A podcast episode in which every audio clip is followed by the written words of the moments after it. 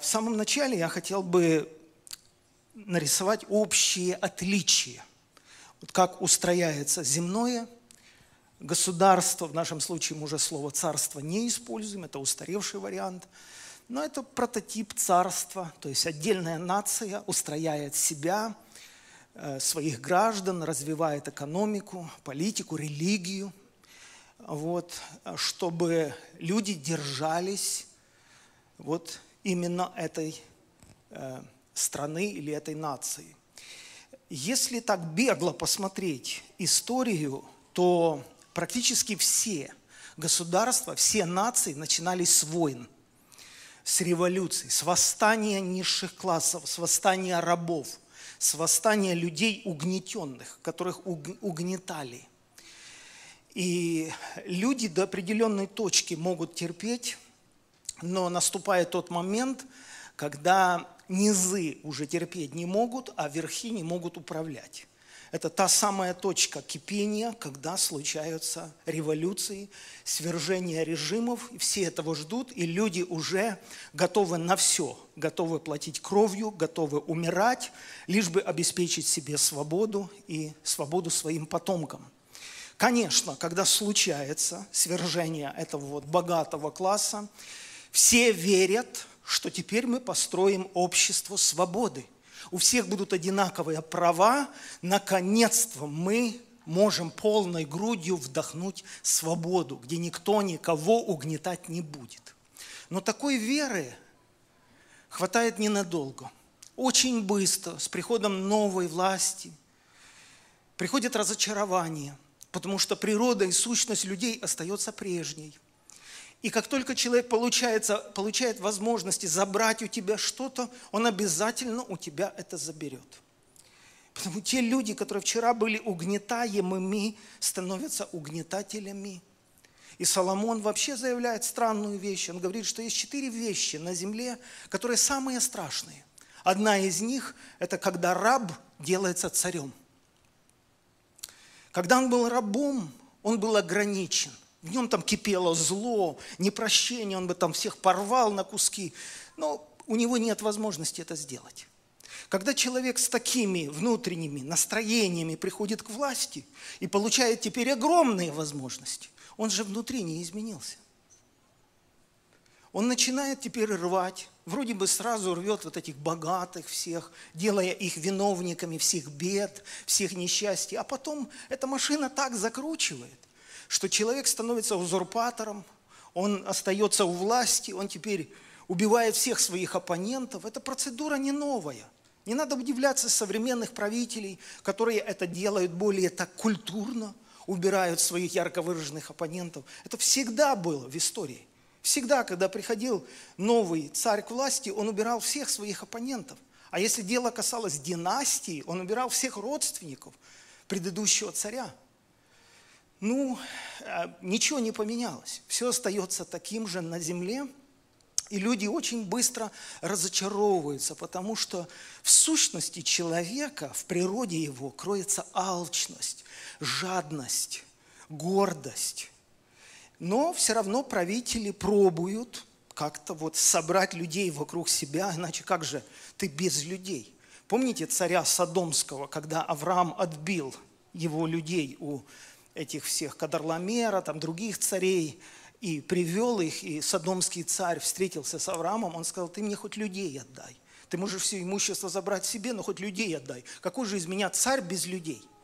Потому понятно, что любой правитель старается удержать людей возле себя. Как ты их удержишь, этих людей? Потому ищут национальную идею, ищут какую-то особенность вот в этой группе людей, чтобы эта особенность отличала нас от остальных людей на земле. И опять же играют на гордости, оглядываются назад, ищут там каких-то героев, победы свои, заслуги, завоевания. И людям льстят просто, что мы уникальные, мы особенные, мы неповторимые, мы лучше других. И вот эта идея национальная, они ее усиленно ищут, потому что без нее ты общество не удержишь возле себя – Любое из государств земного шара очень ищет эту национальную идею. И те правители, которым удалось ее вот придумать, я даже не сказал найти, придумать и навязать своим людям, эти люди более националистичны, они более патриотичны вокруг своего государства. А вообще от э, национализма один шаг до нацизма, а от нацизма один шаг до фашизма. Потому что фашизм – это же тоже национальная идея. Просто люди поверили, что они действительно с голубой кровью, и э, другие недостойны стоять рядом с ними. Поэтому эти все патриотические настроения, они достаточно, даже не то что опасны, они замешаны на высокомерии. Потому что идея национализма – это противопоставление себя другим людям. За счет вот этой гордости, уверенности в себе э, мы как бы держимся своей группы – и мы готовы даже жить бедно, но мы не предадим свои национальные интересы. Ну, как бы вот так. Я хочу показать вам несколько цитат известных людей. Это не библейские цитаты, но люди достаточно известные, которые, на мой взгляд, видели чуть-чуть дальше. И они объясняют, что такое национализм.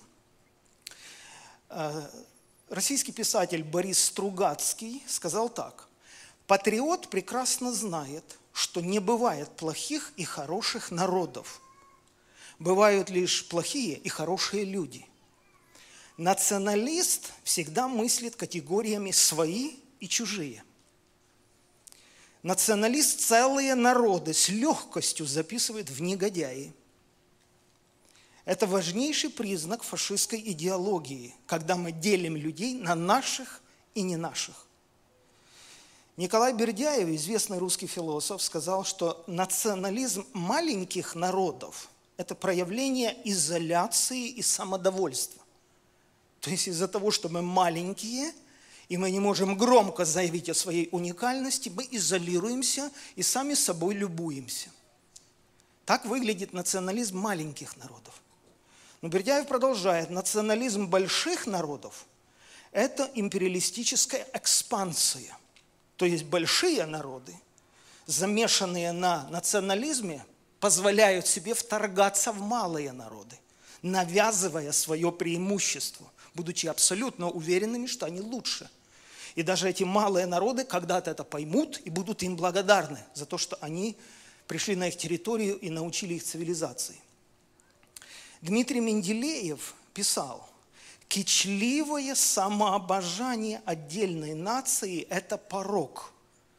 То есть кичливое самолюбование отдельной нации – это порог, который задерживает движение прогресса, требующего прежде всего признания равенства всех народов. То есть Менделеев пришел к выводу, что когда ты в себе замыкаешься и любуешься собой, ты останавливаешь прогресс – Потому что прогресс неразрывно связан с мировой культурой, а не с национальной культурой. Мировая культура предполагает обмен опытом. Как вы это сделали? Какие у вас инновации? Как вам удалось такую экономику построить? Такое правовое государство построить? Но национализм это не, не позволяет этого делать. Потому что он любуется собой. Это не я сказал. Это выдающиеся люди, и они уже видели вред этих идей.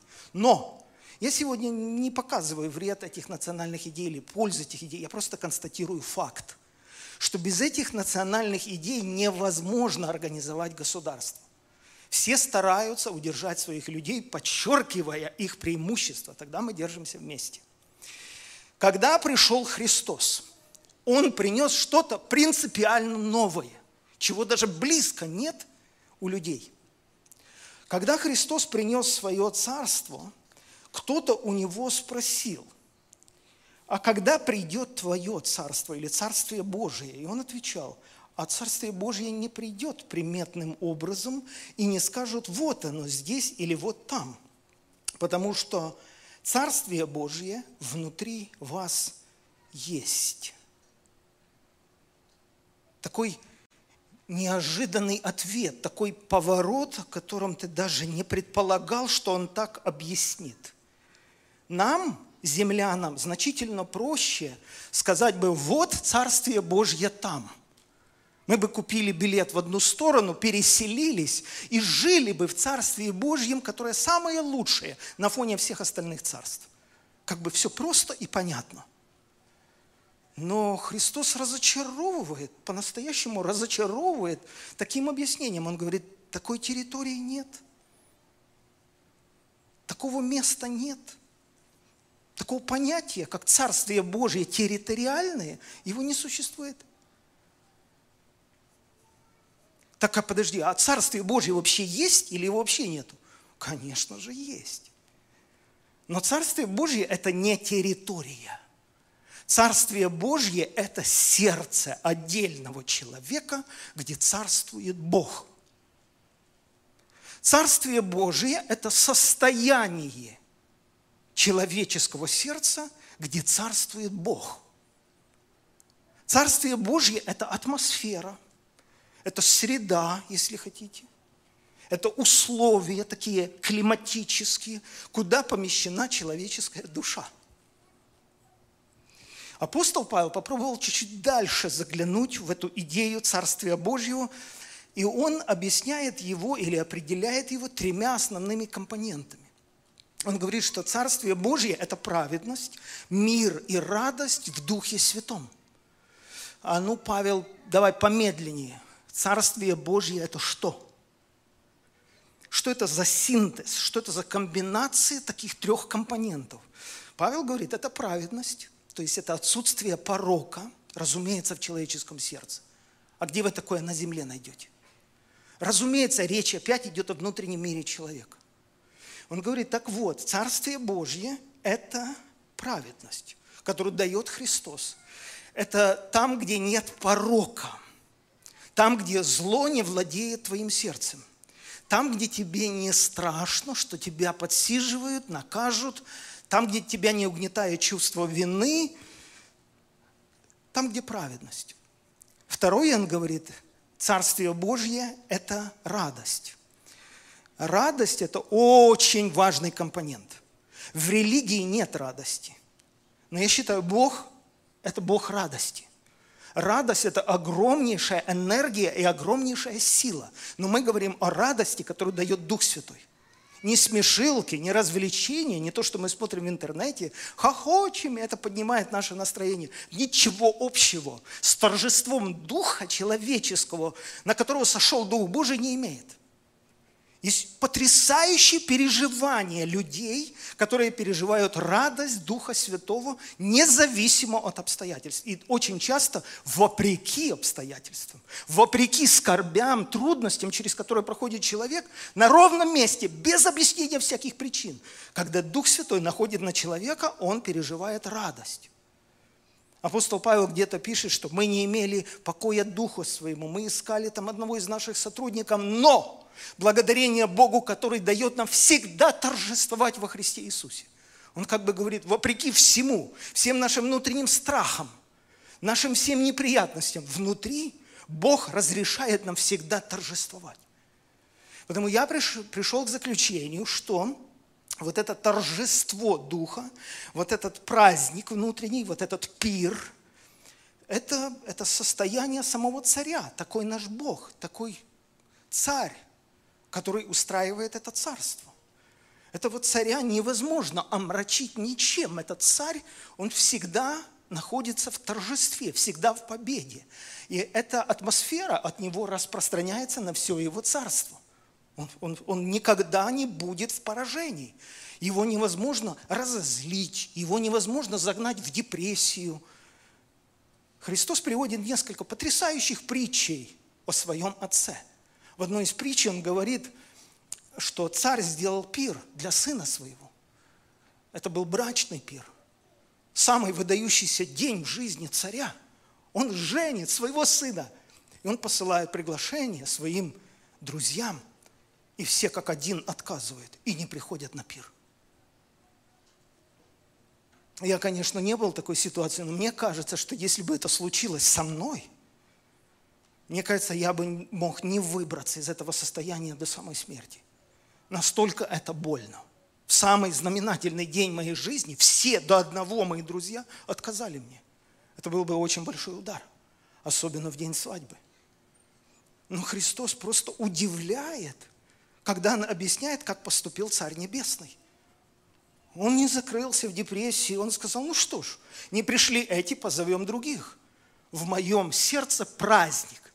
Сегодня славный день моего сына. Зовите всех. Хромых, слепых, кого найдете по дорогам. Вот сколько есть места, будем праздновать, потому что у нас праздник. И наш праздник, он не зависит от отношения к нам. Это наш праздник, и мы создаем атмосферу. И никто не сможет омрачить этого состояния царя. Это удивительно. Удивительно, насколько он свободный, насколько он сам носит в себе вот этот праздник жизни. В другой притче Христос говорит также об отце. В притче о блудном сыне он говорит, что пришел сын и ошарашил просто своего отца страшным вопросом.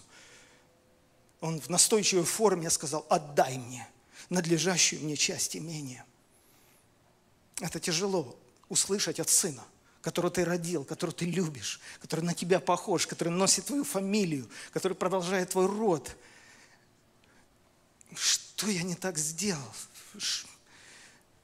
Но есть три слова, которые употребляет Христос. Он сказал, Отец разделил имение.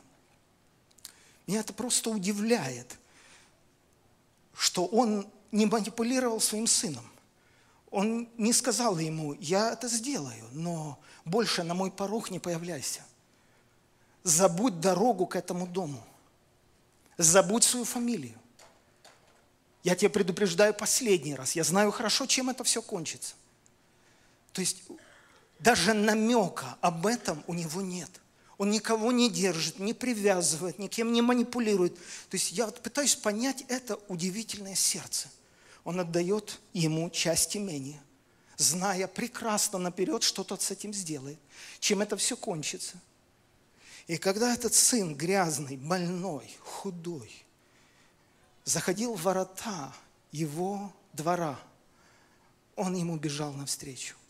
Он не просто за ним соскучился, не просто затаил там обиду, что говорил тебе, что приползешь все равно. Абсолютно намека нет в этом отношении. Это место, где царствует любовь. Он сделал праздник, он сделал пир. Он абсолютно ничего не напоминает сыну. То есть меня восхищает эта любовь. Это великая любовь Божия. Эта любовь покорила мое сердце. Он меня просто убедил, что он меня любит независимо ни от чего. Мне ничего доказывать не надо. Мне не нужно эту любовь завоевывать. Мне не нужно взбираться на какую-то ледяную горку, чтобы ему доказать, что я его люблю. Нет, не нужно делать. Меня любят безоглядно, безоговорочно, потому я чувствую, что это царство, царство такого царя, это его сердце. И потому это не территория прежде всего, а это атмосфера, в которую мы входим атмосфера Царства Божьего, которую мы переживаем сегодня. Это лучшая среда, где может развиваться наша душа. Это лучшие условия, в которые можно поместить душу, где нет страха, где ничего не надо доказывать, где праведность, мир и радость, лучшим образом наша душа живет в таких климатических условиях. Если возьмете пальму из тропического леса, пересадите на север, она, конечно, умрет – она не предназначена расти в таких условиях.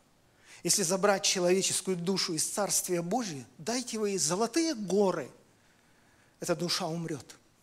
Она сразу перестанет петь, она перестанет расти, она просто умрет.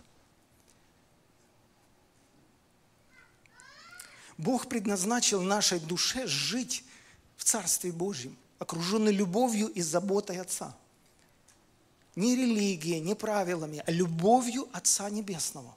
Это лучшая среда, где мы, как люди, развиваемся, растем.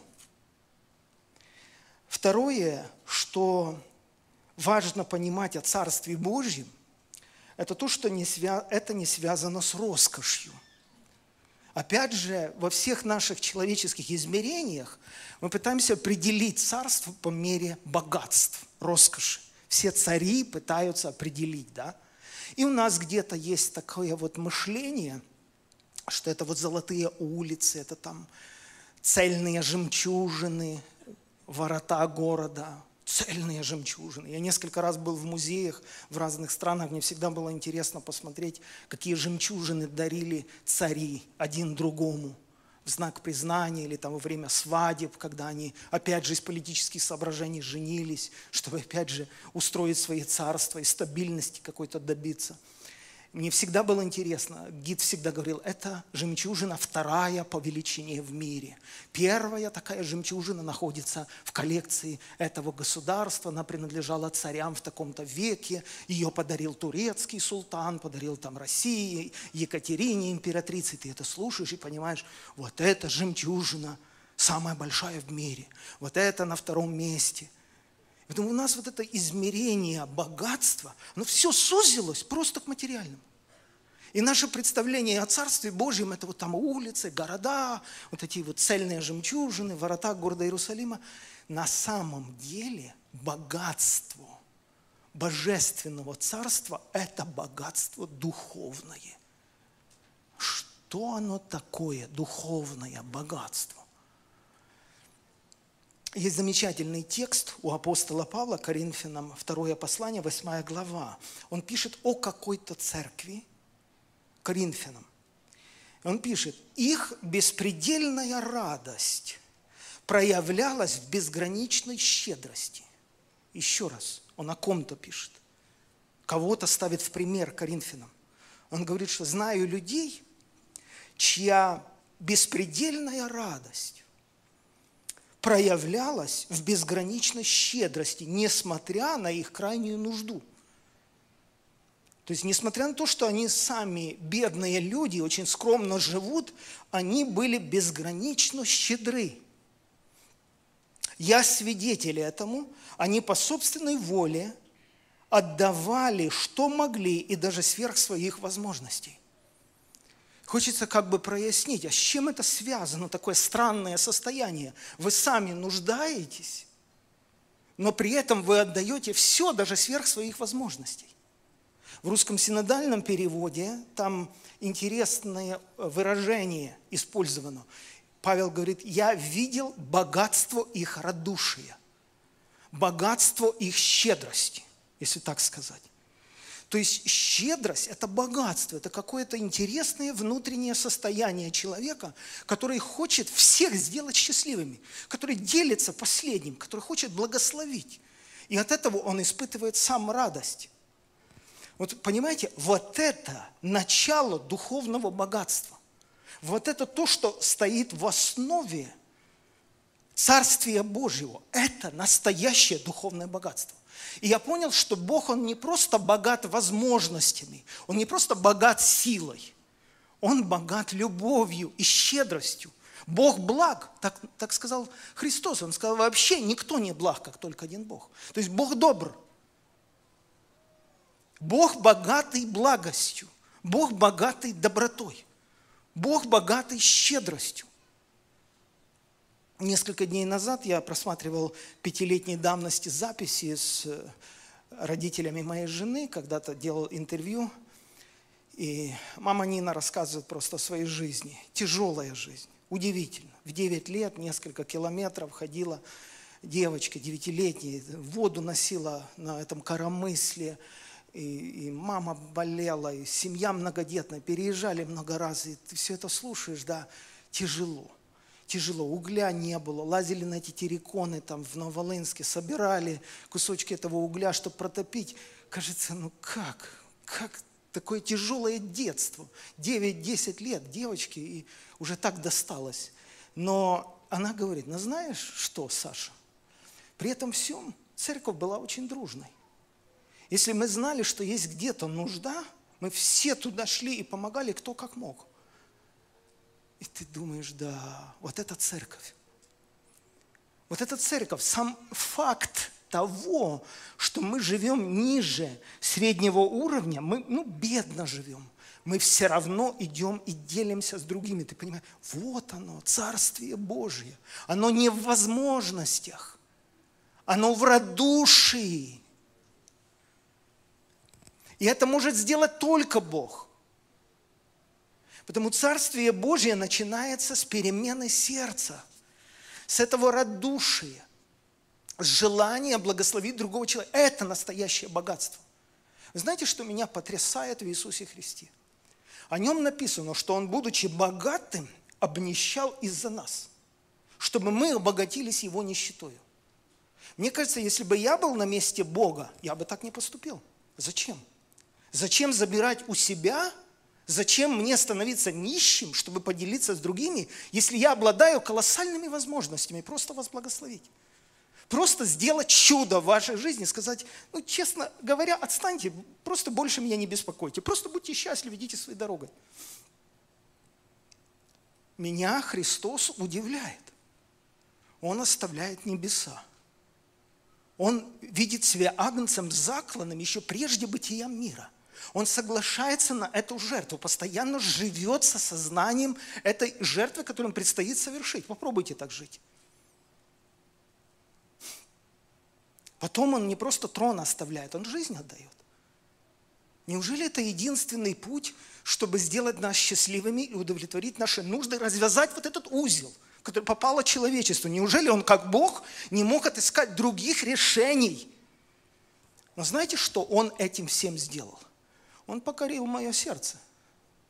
Он просто убедил меня раз и навсегда, что я ему действительно нужен, что он обо мне думает, что я в центре его внимания.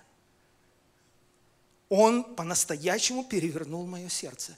Он доказал свою любовь, как написал Павел. Бог свою любовь к нам доказывает тем, что Христос умер за нас, когда мы были еще грешниками. Вот что Он сделал. Потому Царствие Божье – это не роскошь. Царствие Божье – это богатство сердца отцовского, который тоже страдал и который отдал Сына Своего единородного, дабы всякий верующий в Него не погиб, но имел жизнь вечную. Это все Царствие Божие, в котором мы уже сегодня живем или призваны в это Царство. Мы можем жить в этом Царстве. Мы можем пользоваться привилегиями этого Царства.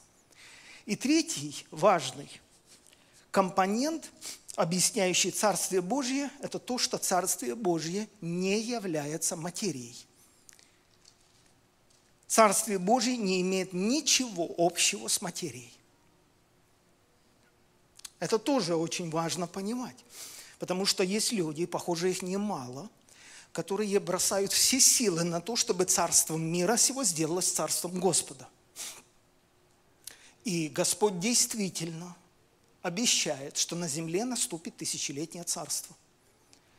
Это правда, что Он даст людям шанс тысячу лет пожить без сатаны.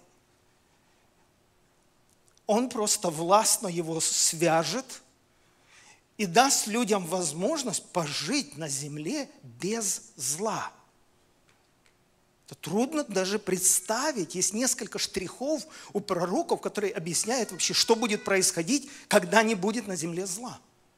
Когда ребенок не будет бояться гремучей змеи, когда звери не будут рвать друг друга, чтобы удовлетворить свой голод, когда все оружие, в нашем случае массового уничтожения, будет просто ржаветь, оно никому не понадобится. И пророк говорит, его просто перекуют на орала. Люди просто будут пахать землю и не будут бояться, что на их государство кто-то нападет, заберет у них эту территорию. Исчезнет всякая потребность в защите и в оружии. Удивительное время. Но через тысячу лет сатана будет снова освобожден. И люди получат возможность сравнивать и выбирать, в каком царстве они хотят жить. Потому Господь действительно даст людям шанс пожить на земле, когда дьявола не будет. Но все равно все материальное, все, что связано с материей, имеет только два исхода. Пожалуйста, запомните это раз и навсегда – все, что связано с материей, имеет только два исхода. Что-то навсегда исчезнет, а что-то обратится в бессмертие. Что-то навсегда исчезнет, перестанет существовать материальное, а что-то обратится в бессмертие. Поэтому третий компонент, который нужно усвоить, положить в основание своего богословия, своего духа, то, что Царствие Божье не имеет ничего общего с материей. Плоть и кровь не могут наследовать Царствие Божие, и тление не наследует нетление. Говорю вам тайну, не все мы умрем, но все изменимся. Вдруг во мгновение ока при последней трубе.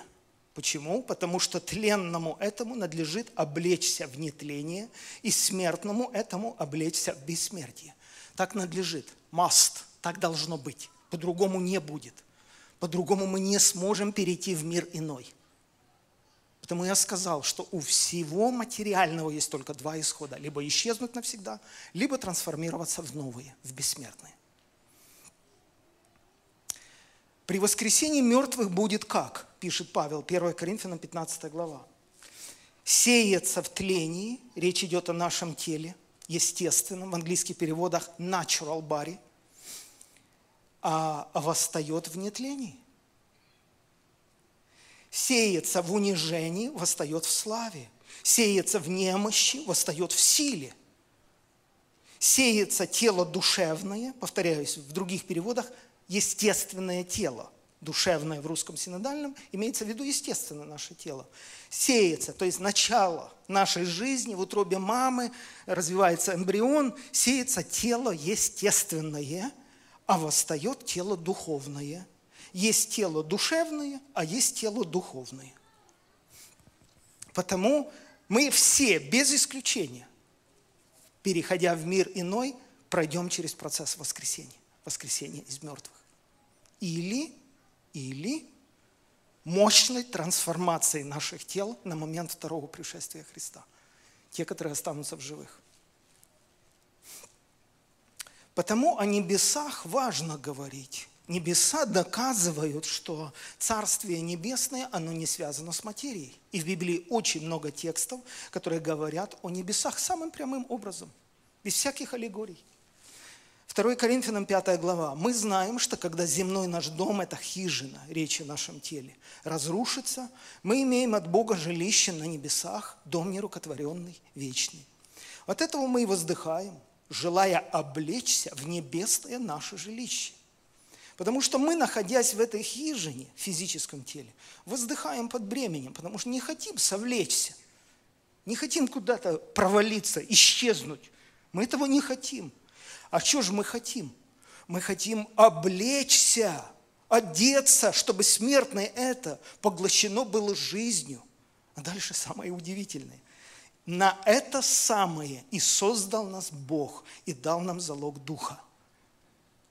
То есть можно уверенно сказать, я пришел в этот мир, я родился в своем теле естественном, только для того, чтобы мое смертное поглотило жизнь, чтобы все закончилось воскресением. именно на это создал нас Бог и дал нам залог Духа. Филиппийцам 3,19. Наше жительство на небесах, откуда мы ожидаем Спасителя нашего Господа Иисуса Христа, который униженное тело наше преобразит так, что оно будет сообразным славному телу Его. То есть оно будет похожим на славное тело самого Христа. Вот что Он сделает.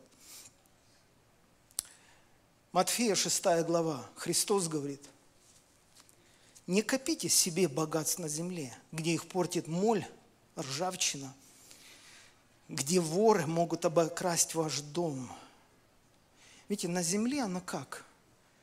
Это очень интересно. Многие люди как-то не вникали в эту тему глубоко. А вот я шесть или семь раз был в Израиле, в Иерусалиме, и вот есть гиды, которые спекулируют этой темой. Они ведут тебя по улице Виа Долороса и говорят, вот здесь Христос упал. Вы помните, там написано, что Он упал под тяжестью креста. Симон к Нему подошел, но когда Он падал, Он рукой в эту стену упер. Вот видите, видите, здесь прямо вот видно следы пальцев. Это Христос. Я был свидетелем, кажется, взрослые люди все, я был свидетелем, когда группа филиппинцев, христиан, рыдали, все зареванные, опухшие, потому что вот здесь Христос уперся в эту стену рукой. Ну это же спекуляция. Все люди, которые более-менее соображают в этом, понимают, что настоящая улица Виадолороса метров 6-8 ниже. Потому что прошло две тысячи лет назад. На земле происходит наслоение. Распадается камень, распадается дерево, гниение, коррозия. Все рассыпается. Потому смерть – это неизбежный процесс – оно все рассыпается. В теле присутствуют гены старения, мы рассыпаемся. Но Христос говорит, что так устроена земля, здесь моль, ржавчина. А вкладывайте ваши небесные сокровища, собирайте их на небесах. Что он имеет в виду? Он имеет в виду, что у вас есть шанс собрать небесные сокровища только пока вы живете на земле – больше у вас такого шанса не будет. Это любой ваш поступок, любое добро, сделанное бескорыстно, безвозмездно, даже улыбка, даже ты кому-то помахал, даже ты кого-то благословил в сердцах, за кого-то помолился, за кого-то слезу постел, за кого-то вспомнил, кому-то финансами помог. Это все падает в копилочку потому что оно вызвано Духом Святым, потому что оно вызвано любовью. А если любовью это не вызвано, то даже ты дом свой отдашь, но если любви не имеешь, нет тебе в этом никакой пользы. Если на тебя придавили чувством вины и сказали, как тебе не стыдно, другие люди живут так плохо, ты так хорошо, и ты опустил голову и дал. Христос говорит, не засчитывается. Это не Дух Святой произвел в тебе. Это не, ты не ради Господа сделал. Это не Дух Святой в тебе произвел. Поэтому если это не сделано из любви, не по побуждению Духом Святым, если тобой опять же спекулируют, манипулируют, не ведись на это. Это не засчитывается. Перевести в небесное сокровище можно только то, что сделано из любви к Господу и к людям. Это когда Бог любит через тебя, не ожидая ничего взамен – Потому Христос сказал, собирайте на небесах сокровища. Там уже никто у вас этого не заберет и не украдет. И в Откровении, в 21 главе написано, Иоанн говорит, я видел святой город Иерусалим. Он сходил с неба от Бога. И когда он сходил с неба от Бога, голос звучал тоже с неба и комментировал то, что я вижу. И этот голос говорил, это скиния Бога с человеками. В других переводах это хижина, это дом, это место обитания. Там будет Бог обитать с людьми. То есть, если Иоанн не врет, то он видел на небесах город. И также с небес звучал город. Голос – это место обитания Бога с людьми. В этом городе не будет ни болезни, ни слез, ни страданий, ночи не будет – Потому, когда мы говорим о земле, когда мы говорим о нашей цивилизации, она закончится тем, что оно все распадется. Мы должны верить восхищение церкви и воскресение мертвых. Аминь. Об этом прямо и недвузначно говорит Библия много раз. И в заключение послания к евреям, 12 глава, тоже очень важный текст. Автор пишет евреям. Кто такие евреи? Ну, евреи, люди, у которых огромная тысячелетняя история своих отношений с Богом. Но эти именно евреи, которым пишется послание, они уверовали в Мессию.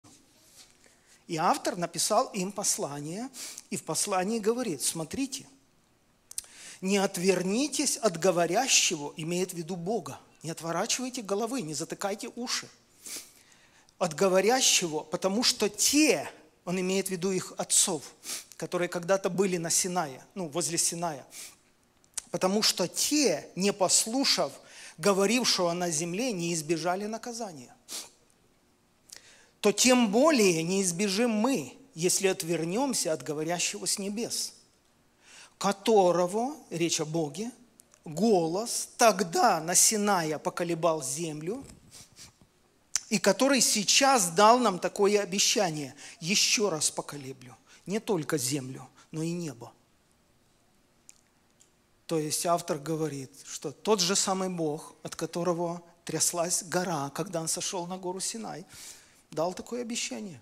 Я еще раз потрясу не только землю, но и небо. Дальше автор послания к евреям объясняет или толкует это выражение. Что значит еще раз поколеблю? Смотрите, я же ничего не комментирую, я просто читаю. Слова еще раз означают изменение колеблемого как сотворенного или материального.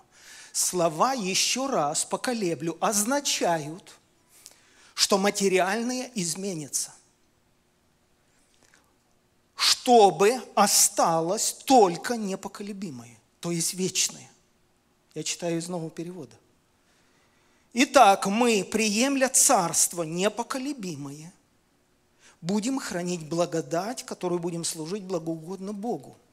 Новый русский перевод, этот же текст. Слова еще раз поколеблю небо и землю означают, что все сотворенное, то есть материальное, будет уничтожено. Ибо его можно поколебать, чтобы осталось только непоколебимое. Итак, получая царство, которое нельзя поколебать, будем благодарны. То, что сегодня происходит на земле, все видят. Уже даже неверующие люди понимают, что запущен какой-то интересный процесс. Все колеблется. Все колеблется. Даже такая супердержава, как Америка, с такими вековыми традициями, с такой идеальной конституцией, не справляется. Потому что коррумпировано все, потому что все шатается. Потому что все, на что можно было опираться, на какую-то порядочность, на какую-то стабильность, на какие-то гарантии, на, на какой-то страх, на какую-то человечность, на какую-то гуманность людей, все сыпется. Все сыпется. Ты смотришь, авторитеты, на которых ты рассчитывал, они сыпятся, они ломаются, крошатся как песчаный замок. И где-то внутри такая сразу паника, ну дискомфорт такой, да, что вообще, а, а, а на что я могу рассчитывать? Конечно, приятно жить в стране, где есть какая-то стабильность экономическая. Приятно жить в стране, где есть свобода вероисповедания, ты знаешь, что тебя не придут, не повяжут – но, похоже, Господь сказал, я все это буду колебать. Я буду выбивать эти все костыли. Потому что многие из нас, из верующих людей, так серьезно опираются на эти вещи внутри себя, рассчитывают. И, и от этого зависит наше настроение, от этого зависит наше чувство достоинства. Мы чувствуем себя людьми хорошими, достойными. Я просто подумал. Это мой последний вопрос перед молитвой. Просто подумал. Александр, это к себе – а если у тебя забрать стабильность? Если у тебя забрать уважение людей? А если у тебя забрать вот эту уверенность, которую ты имеешь, живя в США, масса людей, все из вас, наверное, особенно те, которые путешествуют, знают, что я сейчас скажу. Я это переживал десятки, а может и сотни раз. Переживал лично я. Когда ты вылетаешь из США, прилетаешь, куда бы ты ни прилетал, во многие страны. Есть какое-то чувство тревоги. Ты прямо чувствуешь дух отдельной территории. И когда ты возвращаешься в США, не потому что я здесь живу, какое-то было всегда чувство безопасности. Вот только ты выходишь с трапа самолета, у тебя совершенно какое-то спокойное чувство. Но сегодня, за эти последние месяцы, ты просто не знаешь, что происходит – Просто невозможно в это поверить. Я просто задаю себе вопрос, а если у меня это все забрать, что останется? Останется ли во мне мир Божий, который превыше всякого ума? Останется ли во мне радость? И самое главное, упование. Упование на Бога? Останется ли во мне царство непоколебимое? Или моя душа так содрогнется, так напугается и мое все богословие рухнет. И, как сказала жена Иову, прокляни ты Бога и просто умри. Я задаю очень серьезный вопрос, потому что многие люди отпадут от веры, когда начнет шатать, начнет трясти. Я задаю себе этот вопрос. Что у тебя останется, когда Бог будет колебать? А Бог, похоже, будет это делать. Он это в одностороннем порядке сказал. Это от нас не зависит, хотим мы этого или не хотим. Он сказал, я просто потрясу небо и землю. Зачем? Чтобы осталось в вас царство непоколебимое. И когда ты читаешь плач Иеремии, почитайте его. Слышь, уважьте мою просьбу. Серьезно, уважьте мою просьбу. Там всего несколько глав. Книгу плач Иеремии. Когда ты читаешь, ну там все рассыпалось, все. Я не хочу сейчас занимать время, но там все рассыпалось. И, и, и, и материальное, разрушен город, стены, храм, все развалилось. И, и духовные все, все надежды, все молитвы народа им просто в цепь всех связали и увели в плен. У Ильи Репина есть прекрасная картина, Иеремия называется. Он почернел от горя, он стоит, оперся в обломок стены. Но он пишет, я буду надеяться. По милости Господа мы не исчезли, ибо милосердие Его обновляется каждое утро, и этот человек поет Богу, и он уповает. Потому я не хочу такими мрачными тонами заканчивать проповедь. Но, но, но, но. Но я хочу сказать, что оно трясет, и оно будет трясти, пока все человеческое рассыпется и останется незыблемое, вечное, божественное, потому что Бог нас любит. Если Он Сына Своего не пожалел, но отдал за всех нас, Он будет с нами через все. Он проведет нас – он тебя прижмет к своей груди, Он будет тебя утешать, и останется царство непоколебимое. Амин. Сегодня хочу презентовать наш новый проект, который называется forspirit.org – это интернет-площадка для модульного дистанционного образования. Мы изучили 26 основных методов преподавания и выбрали модульное образование как одно из самых успешных и взяли это за основу той платформы, которую мы разработали. Очень удобно на любых носителях вы сможете проходить этот курс, не выходя из дома. На данный момент э, я записал э, четыре таких курса, три из них уже выложены на нашу платформу forspirit.org, но я продолжаю усиленно работать над созданием других пособий. Эта мечта была в моем сердце уже много лет. И последние где-то 8 месяцев наша команда усиленно работала над тем, чтобы сделать это все технически возможным. Поэтому добро пожаловать на нашу новую интернет-платформу forspirit.org.